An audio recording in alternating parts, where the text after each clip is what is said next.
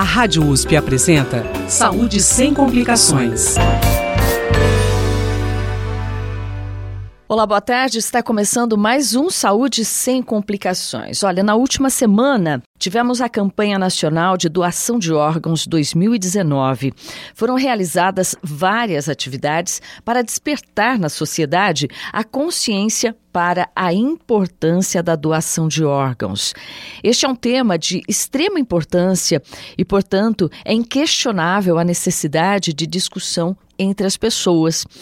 E para falar sobre o assunto, hoje convidamos Karina Dalsaço Mendes, enfermeira especialista em laboratório e tutora da Liga de Transplantes de Órgãos e Tecidos da Escola de Enfermagem da USP em Ribeirão Preto.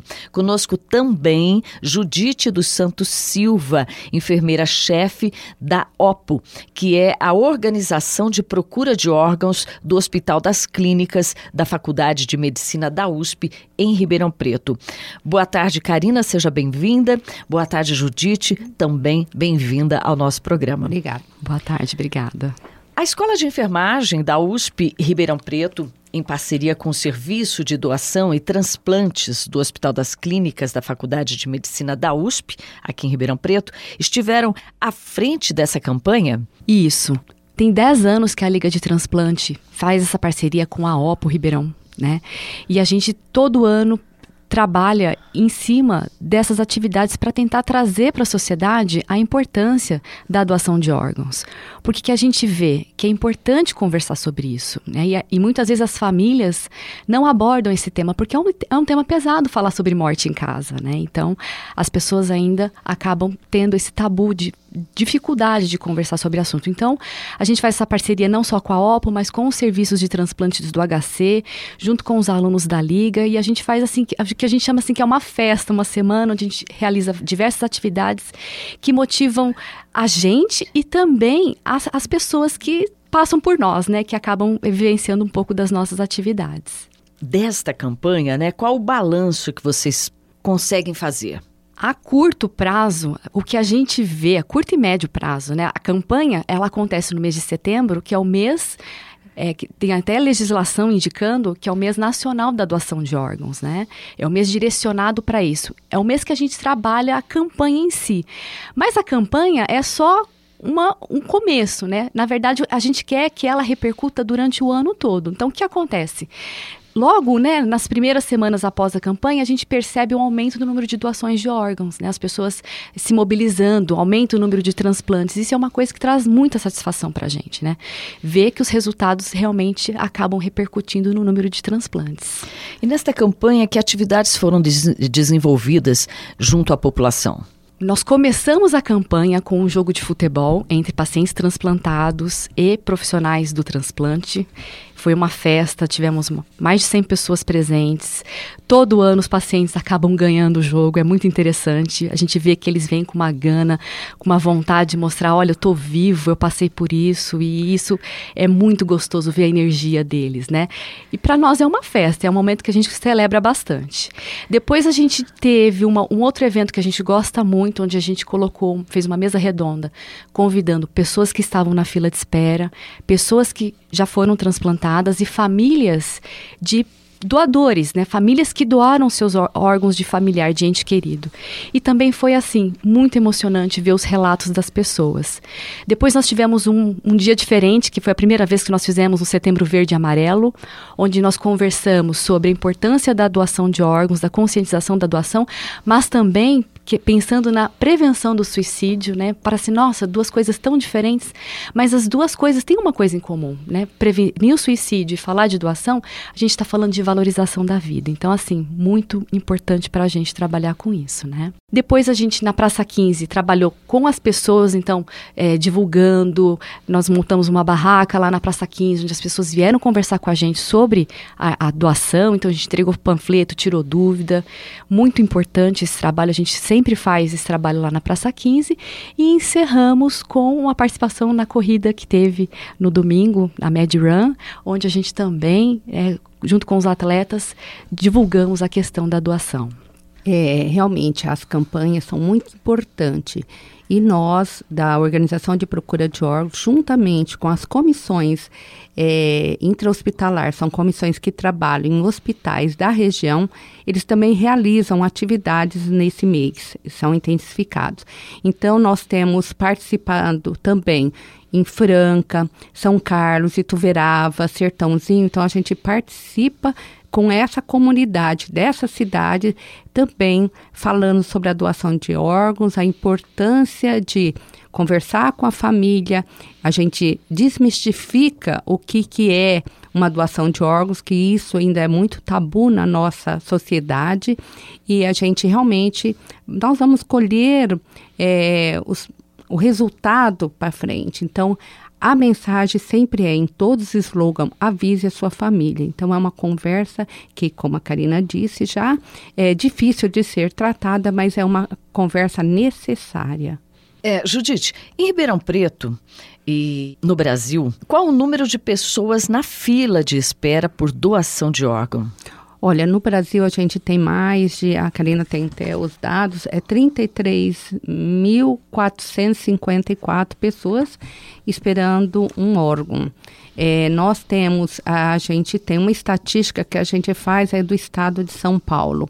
Então, no estado de São Paulo, a gente tem uma média de 14 mil pessoas esperando um, um rim, uma média de mil pessoas esperando um fígado, quase 3 mil pessoas aguardando córneas, umas 100 pessoas aguardando um coração, tá?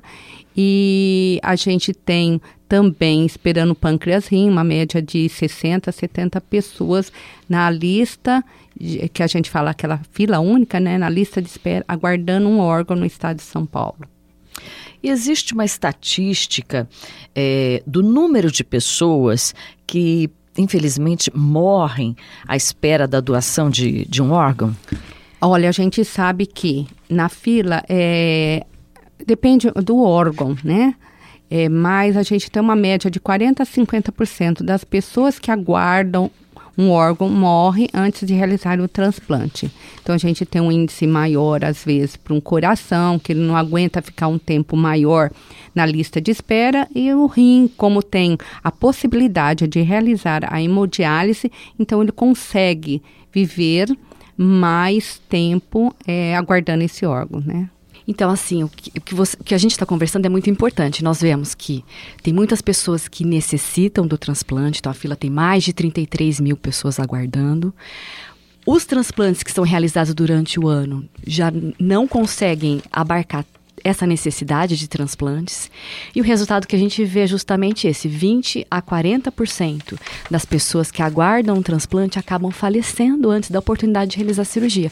Por que, que uma pessoa precisa de transplante? Porque ela tem uma falência de um órgão que é irreversível. Não há medicamento, não há tratamento que resolva o caso da pessoa. E a qualidade de vida dela é muito ruim. Ela passa por um período muito sofrido. Então, o transplante é a maneira que a pessoa vai ter de voltar a ter alguma qualidade de vida. Não que o transplante seja assim, nossa, fez o transplante, a vida volta ao normal, tá tudo certo. Não é isso. Porque depois do transplante, as pessoas que fazem um transplante de órgão sólido, como coração, fígado, pâncreas, assim, ela precisa ter um engajamento com o seu tratamento. Ela vai tomar um imunossupressor para o resto da vida, porque ela tem um risco de ter rejeição, ela tem risco de ter infecções. Então, ela precisa ter uma vida regrada para manter esse órgão viável por mais máximo de tempo possível. Hoje a gente tem transplantado com mais de 30 anos de transplante. Quer dizer que a pessoa, a, a, a assumindo a responsabilidade do tratamento, que é para o resto da vida, ela pode ter uma vida normal. Ela pode ter uma vida normal, porque a assim, partir daí, né? olha, posso comer o que eu quiser? Poxa, nenhuma pessoa no, saudável deve comer o que quiser. Tem coisas que a gente come que não faz bem para a nossa uhum. saúde, né? Posso fumar, beber? É, uma, é um engajamento do paciente. Olha, ele transplantou um fígado porque ele tinha uma cirrose, porque foi causada de repente por conta da bebida alcoólica. Ele faz, olha, eu não vou mais beber. Então ele tem uhum. esse compromisso de manter o órgão dele viável. Ele não claro. vai poder mais beber uma bebida alcoólica com álcool, por exemplo, porque isso vai fazer mal para ele. Então, assim, a princípio é vida normal, mas tem que ter esse cuidado com a saúde para a pessoa realmente manter o seu órgão bom e a pessoa ter uma boa qualidade de vida para o futuro. Bom, vocês já falaram aqui da importância dessa campanha que, que passou nessa última semana, né? E que ela refletiu, né? Reflete sempre um aumento das doações de, de órgãos, né? É, quais são os órgãos mais requisitados para transplante?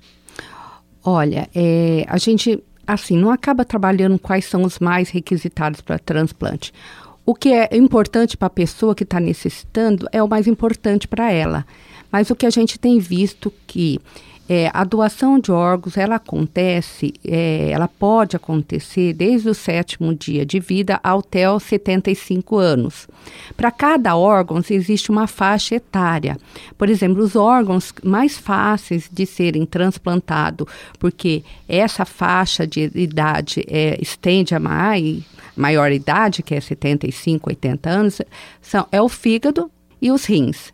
Então, a gente tem um número maior de fígado e rim e córneas também, que é até 70 anos.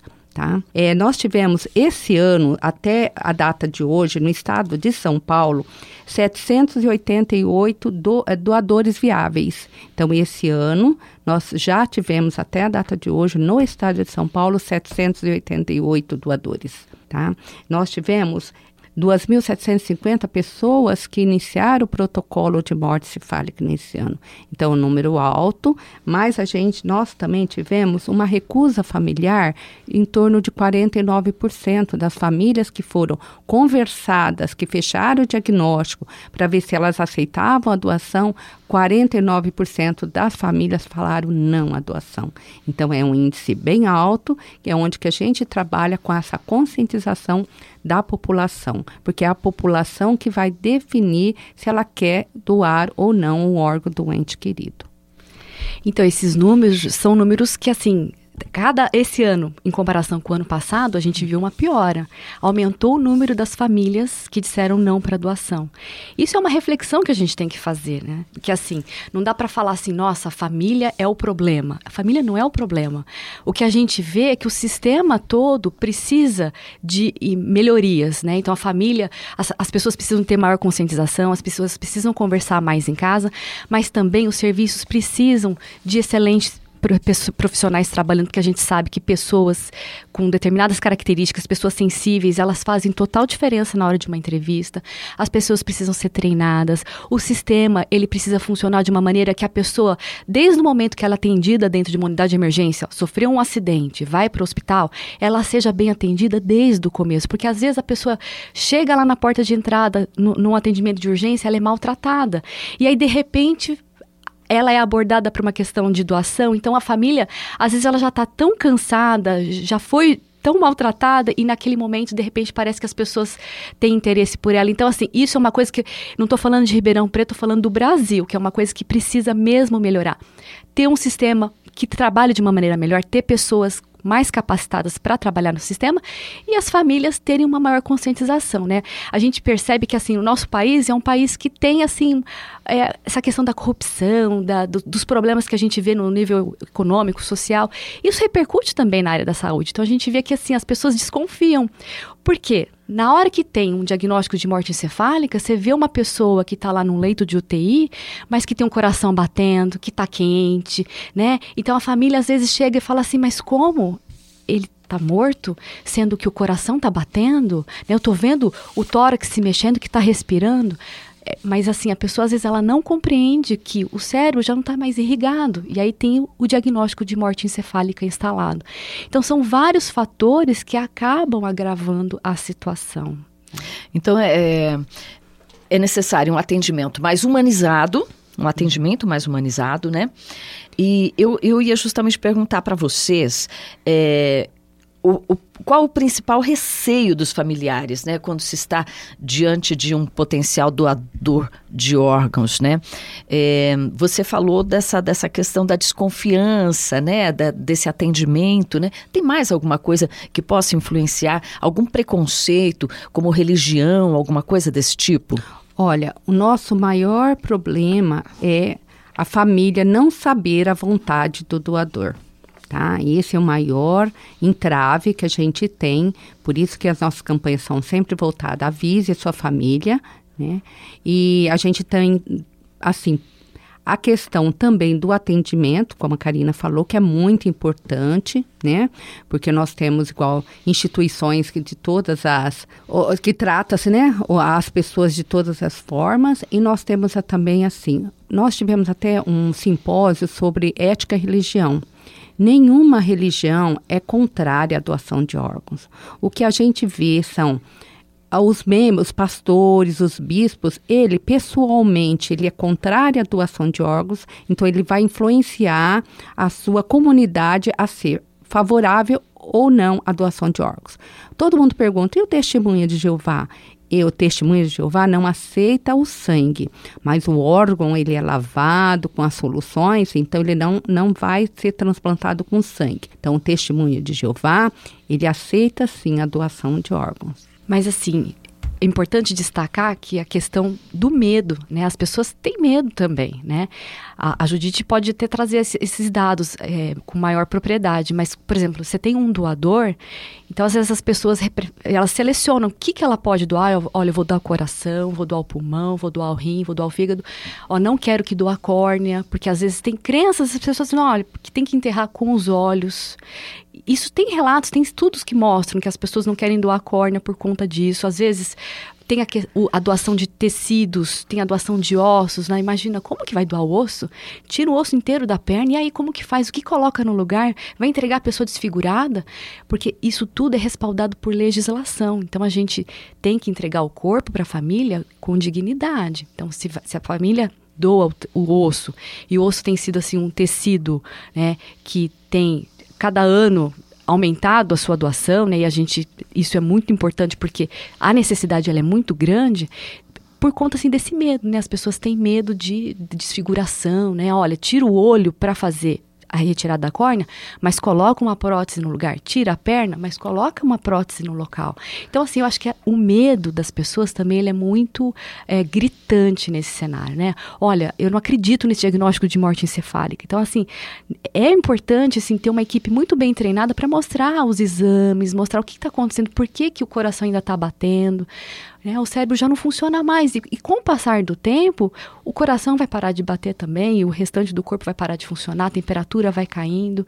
Então, assim, a gente fala assim, na doação é uma corrida contra o tempo, né? Porque uma vez que você tem um diagnóstico de de morte encefálica, você tem um tempo pequeno, né, curto, para você poder viabilizar a doação de órgãos, para que esse órgão vá para o receptor em boas condições, né, que ele realmente funcione. Tá, eu gostaria, Judite, que você falasse um pouquinho sobre o diagnóstico final para consolidar a doação de órgãos. Olha, o diagnóstico de morte cefálica foi é uma resolução do Conselho Federal de Medicina e, e, ela está na legislação desde. A gente tem a legislação que norteia todos os transplantes, a 9434, que é desde 2000, do, é, 1997. Então, ela definiu como que era o, diagnóstico de morte cefálica. Com o passar né, dos anos, eh, a gente trabalhando em cima, saiu uma resolução nova, que agora é de 2017. Então, são dois médicos que realizam o teste de morte cefálica, são dois é, médicos pode ser um neurologista, tem que ser um intensivista que tem o conhecimento de realizar esse teste. Vai avaliar a função do cérebro, se ele está funcionando ou não. Tá? É, é realizado também que a gente chama um teste de apneia, que é muito importante, que vai retirar do respirador para ver se ele respira ou não. Então essa é uma das partes, assim, muito importante, que é muitas vezes até a família é chamada, que não acredita, a acompanhar e a família também pode levar um médico de confiança para acompanhar todo o diagnóstico de morte cefálica. E é feito também um exame que a gente chama exame complementar, que são testes, ou é é o eletro, uma arteriografia, ou um Doppler transcraniano, para ver se realmente comprovar se esse cérebro tem atividade ou não, tá? Então, o que é muito importante quando vai iniciar o teste de morte cefálica, o médico conversar com essa família. Essa família e acompanhando o diagnóstico. Então, a família vai tendo a confiança na equipe médica, sabendo todos os resultados desses testes e assim, quando termina o teste, a gente conversa, fecha, o médico tem que fechar o diagnóstico com a família, fala, olha, foram realizados três testes, né? Vocês acompanharam tudo e o teste foi positivo para morte encefálica. Então, o seu familiar está morto, tá? Então, aí a gente avalia a condição emocional dessa família para a gente conversar se a família quer aceitar a possibilidade de doar os órgãos. A partir daí, como que é feita é, a captação desses órgãos? Então, a partir da gente conversa com a família, a família aceita, a gente informa a central de transplante diante de uma ficha que a gente tem com todos os exames, como está a função desse rim, desse fígado, do coração, é como que está o doador de uma forma geral, né? O se ele bebia, se ele fumava, quanto que está a pressão. Então a gente passa todas essas informações, a gente agenda a cirurgia para seis horas depois que a família assinou o termo né? E a central seleciona por meio de um sistema de computador quem serão os receptores. Então, ninguém tem acesso a quem serão os receptores. É um sistema fechado que nem nós que trabalhamos de lá sabemos quem serão os receptores. Então, a mediante que seleciona os receptores, a própria central de transplante avisa a equipe daquele paciente a equipe aceita ou não o doador mediante conversa prévia com aquela pessoa que vai receber um órgão. É agendada então a cirurgia, a cirurgia são re, é, realizada no próprio hospital que está o doador, né, com todas as equipes e a gente coordena a cirurgia de captação de órgãos. Tá, agora me diz uma coisa, vocês não têm acesso, claro, a quem vai, vai receber esses órgãos e tal, mas é, é uma dúvida que eu acho que, que que todo mundo tem, né? Qual é o critério para o recebimento de, desses órgãos, né? Quem é o primeiro da fila? O porquê essa pessoa é a primeira da fila, né? E essa ordem ela pode mudar, ela a, a qualquer momento pode acontecer alguma coisa, uma emergência muda essa ordem? Olha, é o seguinte, para cada órgão existe um critério de distribuição, tá? A gente tem para o fígado é, a gente por gravidade. Então, mediante exames, é, a, a patologia que levou a, perda da função do órgão, então é chama chama MELD. Então, sai o mais grave para o menos grave. A gente tem para o rim a compatibilidade, que é é, cada pessoa que necessita de um transplante de rim é coletado amostra de sangue que fica lá no hemocentro e tem o seu DNA. Quando tem o doador, a gente colhe também um sangue, leva no pro hemocentro, é feito um painel e vê o que é mais compatível um com o outro para ter menos problema de rejeição tudo também é, vai pela tipagem sanguínea. Então, a fila, o cadastro técnico é individualizado por órgão e por é, tipagem sanguínea. O coração é por tempo de, de inscrição na lista e por gravidade. E a gente tem priorizações. que são priorizações?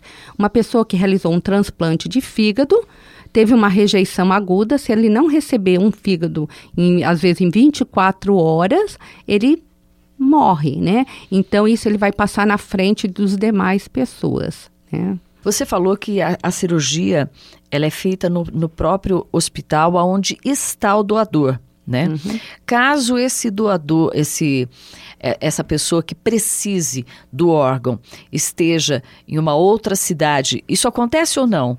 Ou, ou, ou vocês têm parcerias é, que não envolvem, de repente, trazer um paciente de uma determinada, determinada cidade para outra, ou levar o órgão? Não. Como que funciona não, isso? Não, é o seguinte: o transplante vai ser realizado no hospital daquela equipe médica. Por exemplo, se a gente tem um fígado que saiu para o hospital lá de Rio Preto, o médico vai chamar o receptor lá no Rio Preto, metade da equipe vai já preparando esse receptor e metade lá, em Rio, lá em Rio Preto. E metade da equipe vem realizar a captação de órgãos, por exemplo, aqui em Ribeirão aqui. Preto.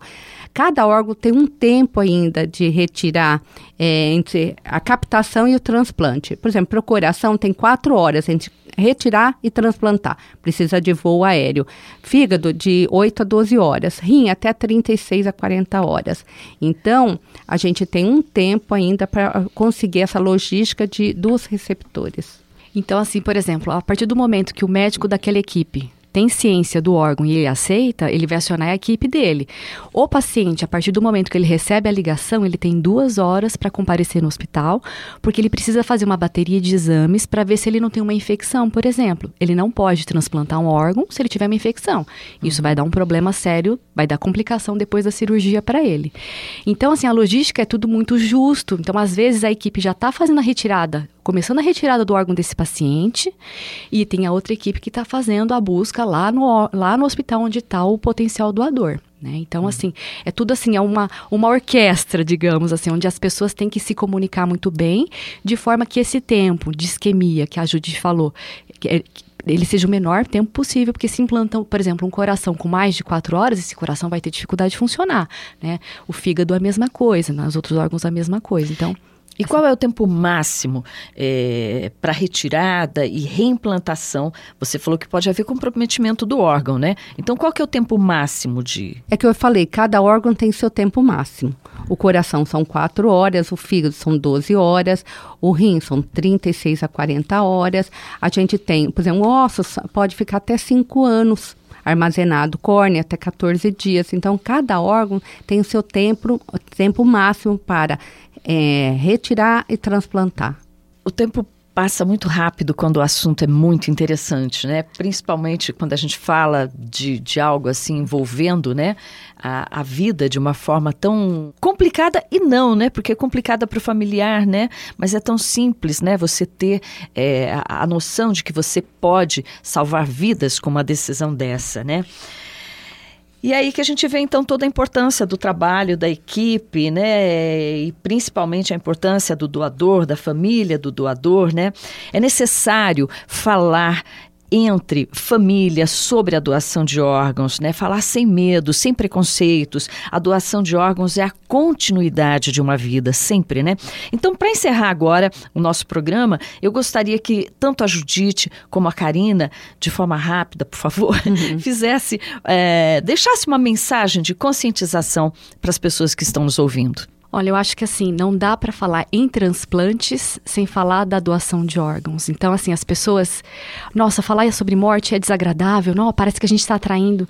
Mas, gente, fala em casa, assim, posta lá no Facebook que você é doador, não precisa falar nada, ó, mãe, olha lá meu Face, vê que eu sou a mensagem que eu postei esse final de semana. Eu acho que isso é importante. As pessoas falarem assim, em algum momento da vida, olha, eu sou doador de órgãos, por favor, se acontecer alguma coisa comigo, a gente nunca sabe o que vai acontecer. Mas se acontecer, vocês estão cientes que eu sou doador de órgãos. Eu acho que a mensagem que a gente quer deixar é bem essa, olha, falem em casa, não tenham medo de conversar sobre esse assunto. Então, uma coisa assim que a gente acha muito importante, as pessoas saberem. Na, nessas campanhas, a gente não vai falar para a pessoa ser ou não doador de órgãos. A gente vai fazer a conscientização.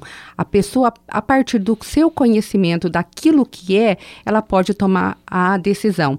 Então, o que a gente vai nas campanhas explica o que, que é a doação, como que ela acontece. Então, a partir do momento que eu tenho conhecimento, eu tomo a minha decisão. Que a gente sabe que nem todos vão ser doadores mas existe um estudo que fala que há cinco vezes mais chance de você precisar de um órgão do que você se tornar um doador. Então, eu acho que também a gente tem que pensar por esse outro lado, porque e chama doação, a gente doa aquilo que a gente tem de bom, né? Eu sou doadora, minha família é doadora, nós já falamos sobre isso há bastante tempo.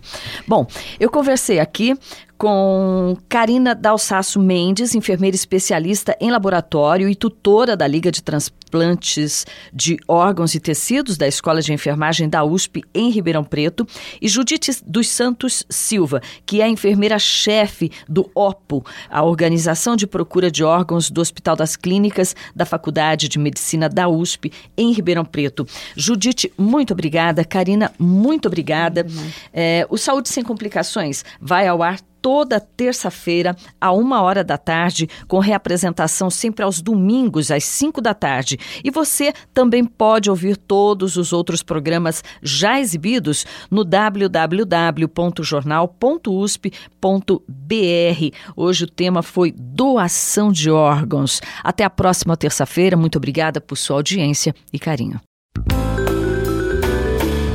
Saúde sem complicações. Produção Mel Vieira e Maju Petrone. Apresentação Mel Vieira. Trabalhos técnicos Mariovaldo Avelino e Luiz Fontana. Direção Rosimeire Talamone.